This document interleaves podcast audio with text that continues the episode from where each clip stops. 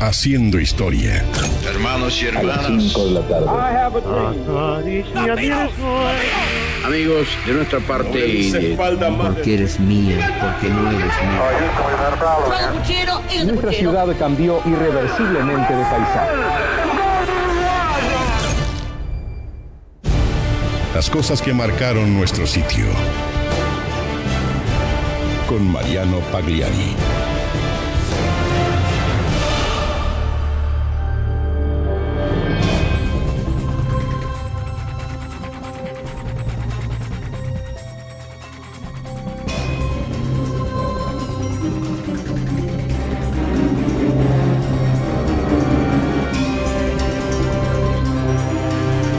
Sean todos bienvenidos a conocer la historia de alguien que revolucionó la moda y el mundo de la alta costura.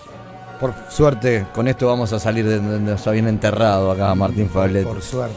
Y el señor Germán Medina, en pleno periodo de entreguerras, rompió con la cartonada elegancia de la Belle Époque y liberó el cuerpo femenino de corsés y aparatosos adornos. De esa manera, mejor que cualquier otro movimiento, supo expresar las aspiraciones de libertad e igualdad de la mujer del siglo XX. Una diseñadora que le demostró al mundo que las mujeres no estaban solo para lucir lo que los grandes modistos hombres diseñaban, sino que también ellas eran capaces de crear. Acompáñenos.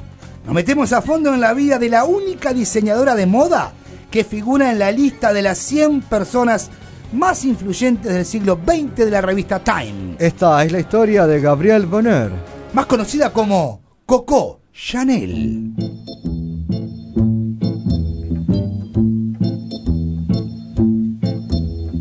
La place rouge était vide. Devant moi marchait Nathalie. Il avait un joli nom, mon guide, Nathalie. La place rouge était blanche.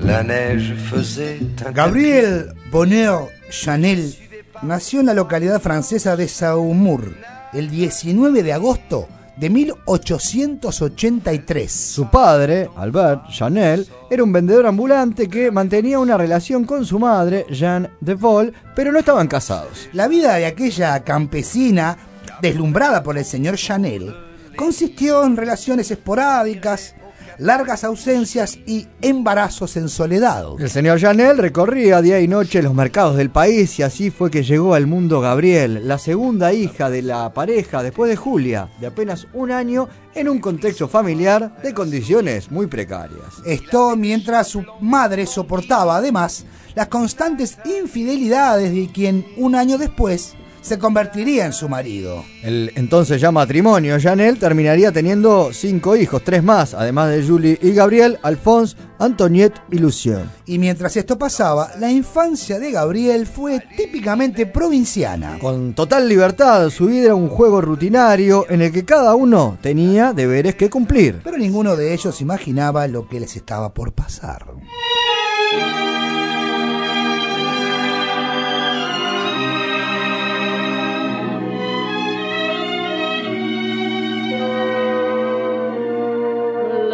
Ciel bleu sur nous peut s'effondrer et la terre peut bien s'écrouler.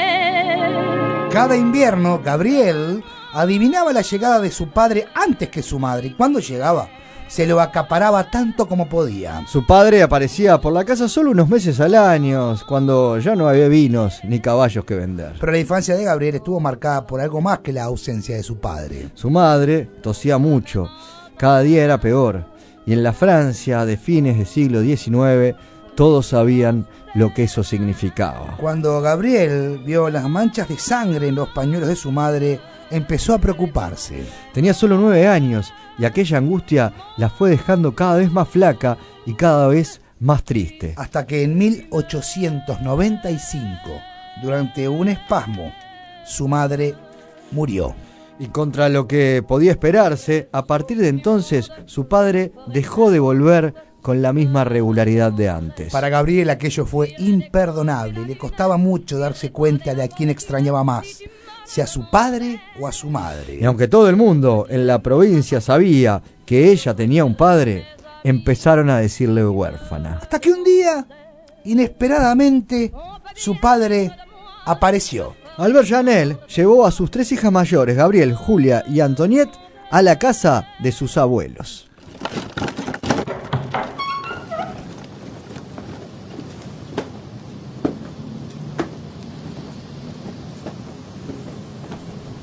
Papá, viejo querido, ¿cómo estás? ¿A, a ver? ¿Qué haces aquí? ¿No venís hace años? Algo me vas a pedir. Pero che, qué mala onda. Si no vengo porque no vengo y cuando no vengo me recibís así. ¿Te conozco? ¿Ya te conocí? ¿Qué precisas? Eh, bueno, eh... um, ¿Y y esa niña? una, es- este, oh, esta es una de tus nietas. ¿Eh? Eh, la mayor se llama Gabriel. ¿Una nieta? ¿Y tienes más? Sos un irresponsable. Nunca maduraste. Bueno, por lo menos te dignas a presentar. Tráela. Gabriel, vení que te voy a presentar al abuelo Albert.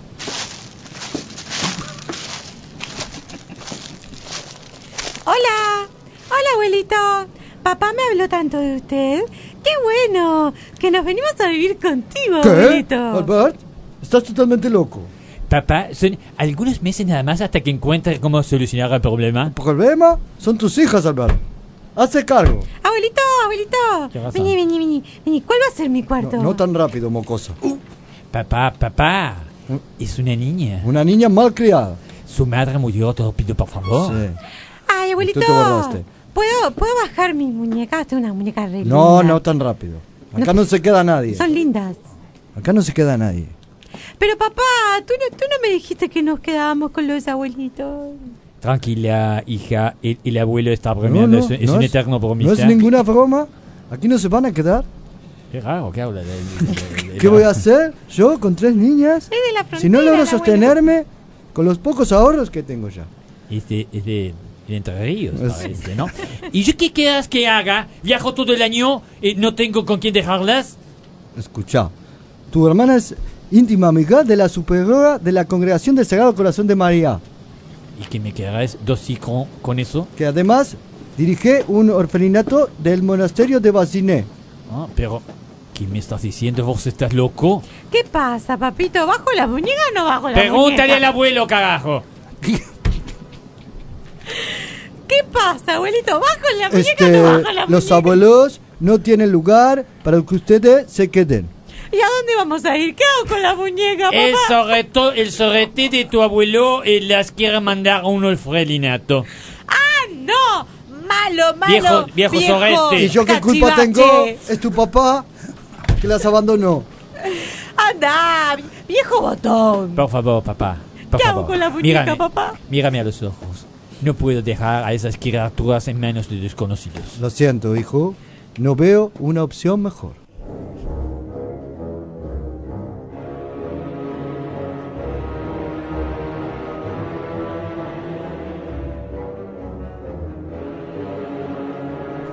Pesar del llanto desolador de las niñas, pocos días después Albert la llevó al orfelinato y Gabriel no volvió a ver nunca más a su padre. En el temido monasterio de Basín, las hermanas recibieron una estricta disciplina y aprendieron a coser, bordar a mano y a planchar. Cuando Gabriel cumplió 17 años, fue enviada a un internado religioso en la ciudad de Moulins. Esta institución formaba en oficios a chicas sin recursos y les encontraba un trabajo digno una vez terminado su aprendizaje. Y el destino quiso que en aquel internado se encontrara con una de sus tías, la más joven de las hermanas de su madre, llamada Adrián. Adrián tenía pocos años más que ella y desde ese momento se convirtió en su amiga y cómplice. Al poco tiempo de haber llegado a aquel internado, Gabriel logró salidas diarias para poder trabajar en una mercería. Pero no cualquier mercería, sino la mercería de la familia Grandpayer, muy respetada en esa época. Y fue allí donde empezó a trabajar, haciendo arreglos de confección.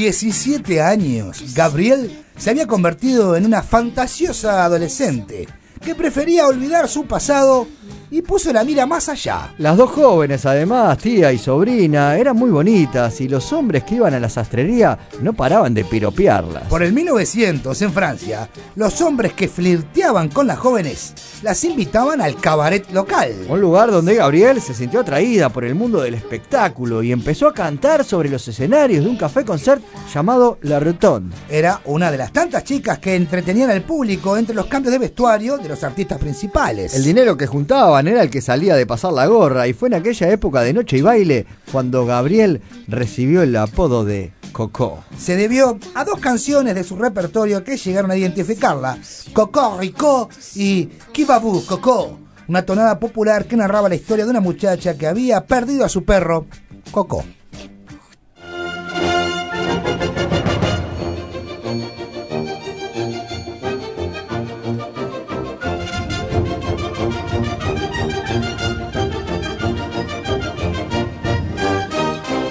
En una de las tantas veladas en el boliche La Coco conoció a Arthur Capel. Arthur era un hombre de negocios propietario de minas de carbón en Inglaterra, quien se sintió atraído por Coco desde el primer momento. Y no solo se convirtió en su amante, sino que además empezó a cumplir sus deseos sin importar cuán caros fueran. Coco quería tener una tienda de sombreros y Arthur la ayudó, recibiéndola en su apartamento de París. Cuando en 1910 Coco empezó a vender sombreros en el apartamento cedido por su amante, el éxito no se hizo esperar. El secreto de aquellos sombreros era una base de paja que Coco decoraba con gran estilo. Y fue tal el éxito que el apartamento quedó chico y con la ayuda económica de Arthur, Coco abrió Modas Chanel, su primera y más emblemática tienda.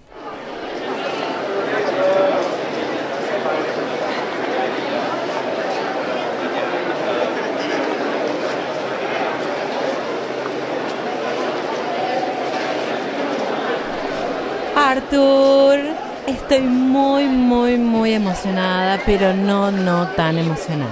Explíqueme eso, por favor. Necesitamos abrir otra tienda, mi Eh, amor. tranquilo, tranquilo, Coco. Tranquilo. Si yo fuera tranquila, no estaría acá sentada, ¿verdad, mi amor? En eso tienes razón. En algunos lugares no, no sos tranquilo, pero sos muy joven. Disfruta, disfruta la vida. Por eso mismo, querido, hay algo que disfruto y mucho. Lo sé. Y qué bien lo haces. Y acá estoy yo para complacerte. Querido, no te creas tan importante como dicen las damas gratis. Tu billetera es lo que te hace galán. Tampoco te hagas el superdotado, ¿no? Bueno, a ver, a ver. eh, ¿Qué, qué estar- estarías necesitando? Eh, necesito que consigas otra casa y que me ayudes a abrir otra tienda. Poniendo estaba la ganza. ¿En, en París? ¿En París? No, no, eso sería demasiado común. París ya me quedó chico. Ah, bueno, si París te parece que común, bueno. ¿Y no lo es? Tal vez para nosotros, pero para el resto de los mortales eh, lo sigue siendo. Bueno, pero querido, yo, yo no quiero ser como el resto de los mortales. Eh, veo que tienes a, a proton, proton, pretensiones serias. ¿Dónde quieres abrir el tienda? The Bill and the Bill. Ah, esta, esta, esta más loca que un plumera. Eh, está carísimo esa. Eh, estoy escuchando decir al todopoderoso y archimillonario Arthur Calper la palabra carísimo. Ah, bueno, quiero, quiero decir, Deauville es la reina de, de lo- de los playos en Normandía. Eh, por eso mismo, por eso mismo es ahí el Pero, lugar. pero Coco, seamos sinceras, na- nadie, es- nadie te conoce, sería un, un fracaso. Imagínate la casa de modas Coco Chanel inunda sus puertos, marinas, centros de conferencias, casinos, hoteles de lujo. Imagínate, por cinco minutos, te lo pido por favor. es- es- es- es- estás del- delirando. Bueno, ¿me vas a ayudar o no? si me decís que, que me querés, sí. Te quiero un montón. ¿Lo decís en serio? Eh, sí, sí, pero si me abrís la casita, no, si no, no te quiero nada. Está bien. Yo, yo te alquilo un caso en, en, en, en Deauville y, ahí que, ahí que hacemos todo, hacemos todo, ¿no? Ay, cómo te quiero. Me, me, chiquitito, qué, qué rico.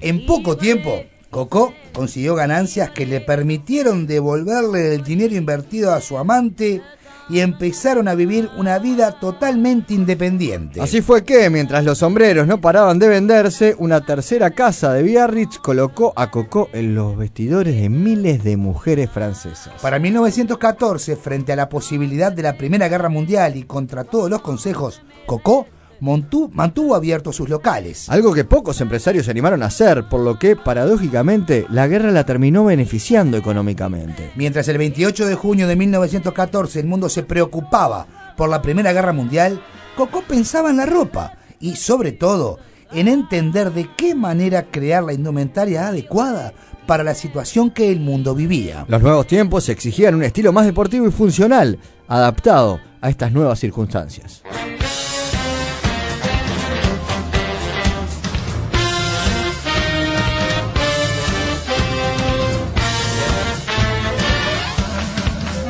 Lo primero que hizo Coco Chanel fue suprimir el corsé del traje femenino para darle mayor libertad de movimientos a las mujeres.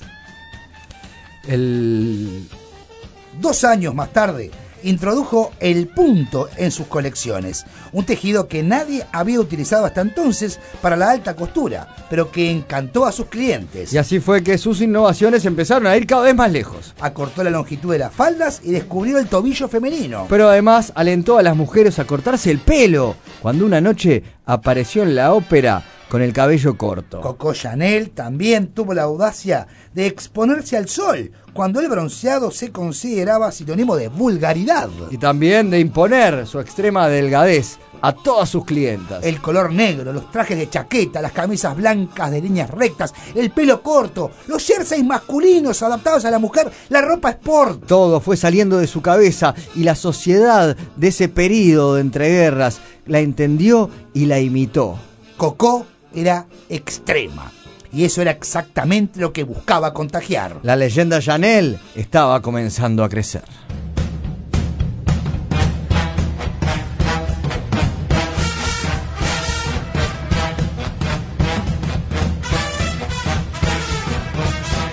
En París, Coco Chanel se hizo íntima amiga de la rusa Misia, la dama de la cultura y las artes, quien vivía rodeada de bailarines, pintores, escultores, poetas y escritores. Su negocio había prosperado tanto que decidió ampliarlo y para festejarlo se compró un Rolls Royce azul oscuro que mandó a tapizar en negro. De esta manera, y cual influencer actual, lanzó la moda de los coches oscuros, que tuvo miles de seguidores. Cualquier cosa que hiciera Coco marcaba tendencia y su estilo contestatario y agresivo dejó extasiados a los políticos, artistas y sobre todo a los millonarios de la época. Y de la mano de su agitada vida laboral, su vida sentimental estuvo marcada por tantos amores como billetes. Hmm.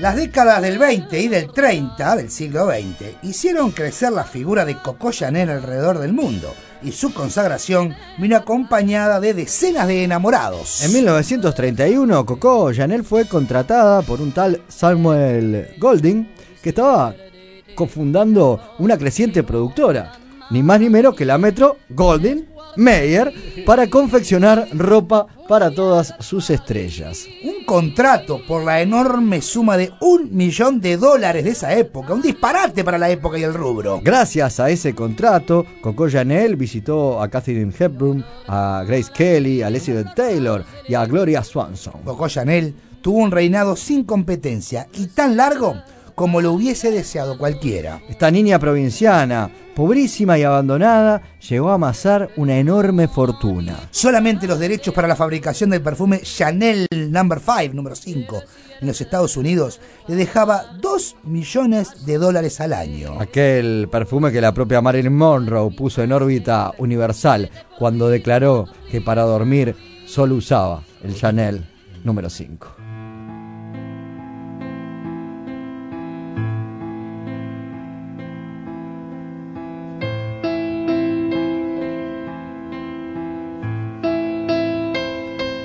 A los 45 años, Coco Chanel conoció al duque de Westminster. nombrado directamente por la reina Victoria de Inglaterra. Era parte de la realeza, un lugar al que Coco no podía acceder por mérito propio. Aquel duque quedó embelesado con Coco y después de un breve periodo de cortejo decidió que era tiempo de tener una familia. Para asegurarse que tendría descendencia fue necesario que se practicara un examen ginecológico, pero el resultado fue un terrible golpe para la famosa pareja. Coco Chanel no podía tener hijos y en consecuencia el matrimonio con el duque no podía realizarse.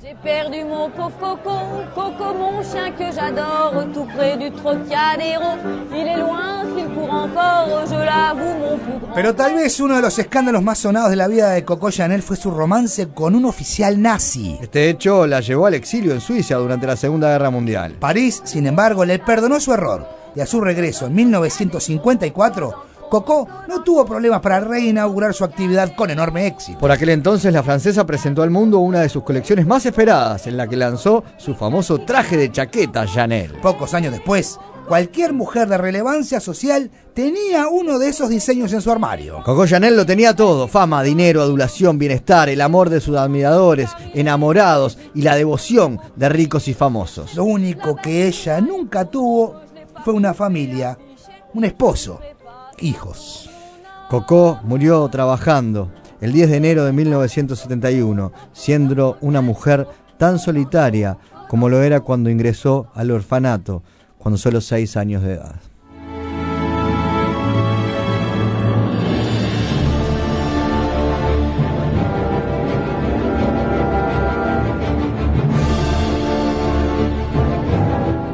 Coco Chanel falleció a los 88 años y en el momento de su muerte solamente tuvo una dama de compañía a su lado en su suite privada del Hotel Ritz de París. Y de esta manera quisimos poner a Coco Chanel En su sitio.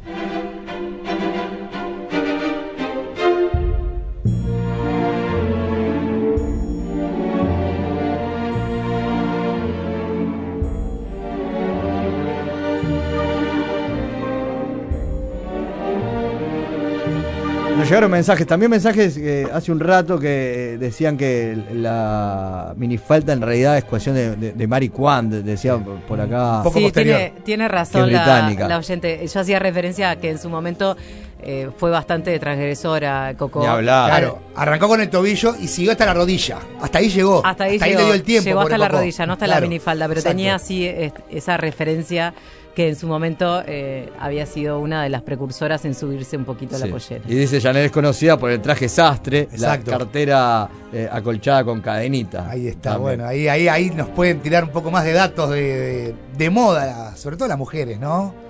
Pero bueno, eh, ¿cómo la imitaban? Eh, hay, hay una referencia acá en la propia historia a, a que era un tipo de influencer, ¿no? De, de nuestra, cual influencer de redes sociales, lo que hiciera Coco Chanel, la gente se lo copiaba, estaba bien, era increíble. Y me gustó también reflejar en la historia cómo muere sola, ¿no? Cómo solamente fama y dinero tal vez no alcance. Bueno, no sabemos qué pensaba ella, pero bueno, eso era una, eso terminó siendo una de las cosas que también más se habló de Coco Chanel, aparte de toda su influencia y todo lo que fue para la, para la moda, ¿no? Cómo terminaba falleciendo sola, ¿verdad? Habla de su vida, del inicio de su vida también, ¿no? Y de la dificultad para, para ella haber logrado tener esa familia que ella no había podido tener de alguna manera y que tanto añoraba. Si es que esa ausencia de su padre y luego de su madre la hicieron sentirse tan sola, ¿no? Eso, Pero- eso es lo que nunca pudo tener. Y qué ejemplo para aquellos emprendedores de cualquier época, el momento que le toca vivir, ¿no? Porque vive ambas guerras. Y durante ambas guerras es cuando logra el éxito. O sea, es, es realmente encomiable, ¿no? Muy bien, quedó entonces la historia de Coco Chanel en su sitio.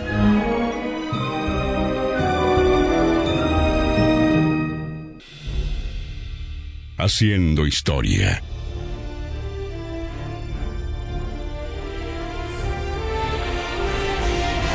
Lo que pasó, pasó.